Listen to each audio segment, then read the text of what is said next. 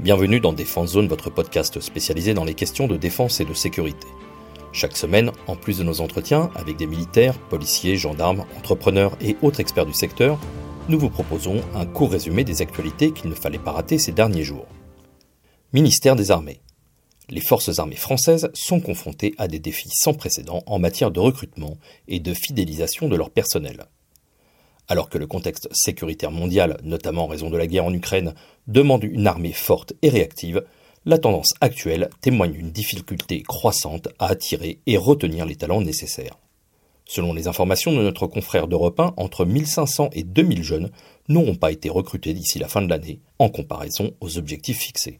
Une raison principale serait le recrutement en avance effectué l'année précédente pour atteindre les objectifs de 2022. De plus, la reprise économique post-pandémique en France a réduit le chômage à 7% au premier trimestre, rendant les opportunités civiles plus attrayantes pour les jeunes. Malgré une légère amélioration du taux de sélectivité en 2021, avec une moyenne de 1,5 candidats pour un poste, l'armée est loin du ratio de 2,2 candidats par poste en 2015. La baisse de l'attractivité est exacerbée par des facteurs tels que la rémunération moins importante que dans le privé, des conditions de vie difficiles et un mode de vie généralement sédentaire parmi les jeunes, favorisant le surpoids et les problèmes de vue, donc des problèmes de sélection, mais parfois peu de motivation pour le dépassement que nécessite le métier des armes. De plus, la préservation de l'âge moyen, voire son augmentation, risque de devenir une source d'inquiétude. Actuellement, selon le général Pierre Schill, le chef d'état-major de l'armée de terre, il serait de 28 ans, cadre compris. Mais pour maintenir ce chiffre jugé pour le moment satisfaisant, il faut non seulement recruter, mais aussi fidéliser. Quoi qu'il en soit, le défi s'annonce de taille. Face à ces enjeux, des mesures sont envisagées telles que la réorientation des candidats non retenus par la Légion étrangère ou le renforcement du recrutement dans le bassin francilien. Par ailleurs, le CEMAT a mis en lumière l'importance de s'adapter au vieillissement de la population française, suggérant une possible révision des critères d'âge et des conditions d'accès à la réserve. DGA. Mercredi 20 septembre, la Direction générale de l'armement, la DGA, a marqué un nouveau tournant dans la modernisation de l'armée de l'air et de l'espace en livrant le 12e avion ravitailleur à 330 MRTT Phoenix. Conçu par Airbus, cet avion est le dernier de la première série commandée. Il a été testé à DGA Essai en vol à Istres après les modifications et essais initiaux réalisés en Espagne sur le site de Getafe. Cette série de livraisons, qui s'est étendue sur moins de 5 ans depuis octobre 2018, illustre l'engagement de la France à moderniser ses capacités aériennes, notamment en termes de transport et de ravitaillement stratégique. Le Phoenix, une version modifiée de l'avion de ligne A330 produit à Toulouse, est destiné à remplacer plusieurs flottes d'avions vieillissants, notamment les C-135 FR, les KC-135 RG, les A310 et A340. Il jouera un rôle crucial dans les diverses missions allant du soutien à la dissuasion nucléaire à la projection stratégique de force en passant par le transport médicalisé d'urgence. Pourtant, le parcours d'acquisition de ces avions a connu de multiples rebondissements. Initialement, 14 avions étaient envisagés, mais ce nombre a ensuite été réduit à 12 en raison de contraintes budgétaires, avant d'être finalement augmenté à 15. Trois autres A330 MRTT Phoenix, déjà en service au sein de l'armée de l'air et de l'espace, sont prévus pour une conversion en avion ravitailleur à partir de 2025. Avec la livraison de ce 12e Phoenix, une ère se termine pour l'escadron de ravitaillement en vol 431 Sologne, basé à Istres, qui voit la fin de service du dernier C-135 FR. Ces avions, acquis à partir de 1964 pour soutenir la dissuasion nucléaire française, ont été au cœur des opérations de l'OTAN et des missions stratégiques. Cependant, en dépit de la fin du service pour le C-135 FR, l'escadron devrait conserver encore quelques années ses trois KC-135 RG, acquis en 1997 auprès de l'US Air Force et modernisés en 2014. Pologne. Au cœur d'un conflit militaire intense avec la Russie, l'Ukraine semble rencontrer des dissensions inattendues avec l'un de ses alliés les plus proches, la Pologne. Un entrelac de problématiques agricoles et de déclarations polémiques a engendré une situation tendue entre les deux pays, mettant en péril la cohésion de l'alliance occidentale.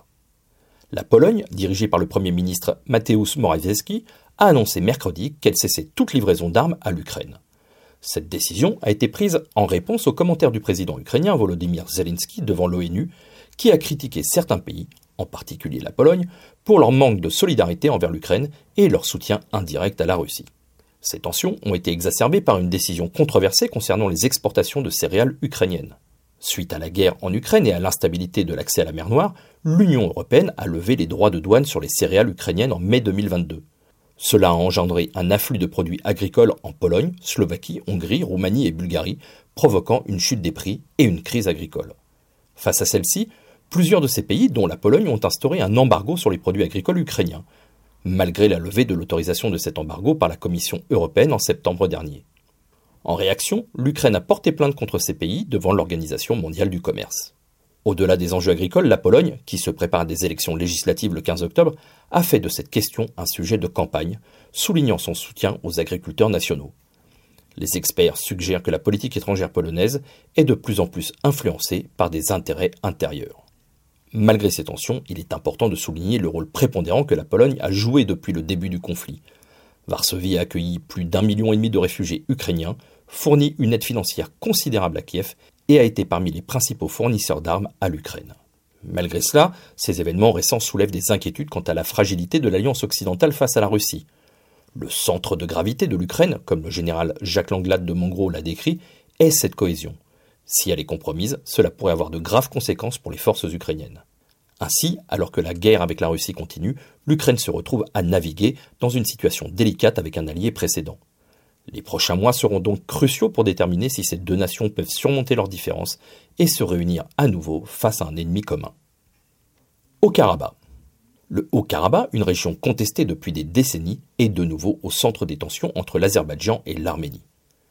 Le 19 septembre, l'Azerbaïdjan a lancé une opération militaire qui a entraîné la mort d'au moins deux civils et en blessant 23 autres, selon des sources séparatistes arméniennes. Cette dernière ont également fait état de bombardements intenses sur la capitale, Stepanakert, et d'autres villes, qualifiant l'offensive de Bakou de, je cite, vaste opération militaire. De son côté, l'Azerbaïdjan justifie cette offensive par une attaque terroriste présumée qui aurait été orchestrée par des séparatistes arméniens. Il les accuse d'être responsables de l'explosion d'une mine ayant entraîné la mort de plusieurs civils et policiers azerbaïdjanais. Pour Erevan, la capitale arménienne, l'action de Bakou est perçue comme une provocation. Ils allèguent que l'Azerbaïdjan est responsable d'une crise humanitaire, notamment en bloquant l'accès à des ressources essentielles, telles que la nourriture et les médicaments. Cette récente escalade suit un conflit majeur en 2020 où l'Arménie a subi d'importantes pertes territoriales. Un cessez-le-feu avait été établi avec l'intervention de la Russie, mais un accord de paix n'a jamais été atteint. Actuellement, l'Azerbaïdjan a informé la Russie et la Turquie de ces opérations, bien que Moscou affirme n'avoir été prévenu que quelques instants avant le début de l'offensive. La communauté internationale a immédiatement réagi. La Russie, par le biais du Kremlin, a exprimé sa préoccupation et a exhorté les deux parties à reprendre les négociations. La France, représentée par Catherine Colonna, la ministre de l'Europe et des Affaires étrangères, a condamné l'opération militaire azerbaïdjanaise et a appelé à une réunion d'urgence du Conseil de sécurité des Nations Unies. Le Premier ministre arménien a eu, de son côté, un entretien avec le président français Emmanuel Macron, sollicitant son intervention pour demander une désescalade des tensions auprès de Bakou. D'autres acteurs majeurs, comme le secrétaire d'État américain Anthony Blinken, ont également exprimé leur souhait d'entrer en contact avec les parties concernées pour tenter une négociation de paix entre les deux pays. Sahel. Le Mali, le Burkina Faso et le Niger ont mis en place une alliance appelée Alliance des États du Sahel, insufflant une nouvelle dynamique à leur collaboration en matière de défense. En 2017, alors qu'ils faisaient partie du G5 Sahel, ces trois pays avaient déjà évoqué la mise en place d'une force commune pour sécuriser la région du Liptao-Gourma sur l'inspiration de l'initiative prise par des pays du bassin du lac du Tchad contre Boko Haram. Le président du Niger de l'époque, Mamadou Issoufou, avait souligné la nécessité de fusionner les ressources et capacités militaires face aux défis sécuritaires. Cependant, le projet avait connu plusieurs obstacles et revirements, notamment avec le retrait du Mali du G5 Sahel suite à un coup d'État et les changements politiques au Burkina Faso et au Niger, le tout sur fond d'intervention de la milice Wagner. Cependant, la récente charte du Liptako Gourma, signée par ces trois nations le 16 septembre dernier, semble sceller ce nouveau partenariat. Cette charte préconise une clause de défense mutuelle similaire à celle de l'OTAN. Tout acte contre un des membres serait considéré comme une agression contre tous, entraînant une obligation d'assistance. Les pays ont exprimé leur engagement commun contre le terrorisme, cependant des préoccupations subsistent, notamment avec la présence du groupe Wagner au Mali et une situation sécuritaire tendue, exacerbée par des tensions entre Bamako et les Touaregs. Voilà pour l'essentiel de l'actualité cette semaine. Pour en savoir davantage sur cet univers et pour découvrir tous nos articles et reportages, rendez-vous sur notre site internet défense-zone.com. Pour plus de brèves, d'articles de fond et de photos, nous éditons également tous les trois mois un magazine papier que vous pouvez recevoir en étant abonné à notre espace premium. Il vous permettra aussi d'avoir accès à des contenus exclusifs sur nos différents supports, Vous trouverez tous les liens nécessaires dans la description de cet épisode. En attendant, nous vous souhaitons une bonne journée et nous vous donnons rendez-vous la semaine prochaine pour un nouveau résumé de l'actualité des forces de défense et de sécurité.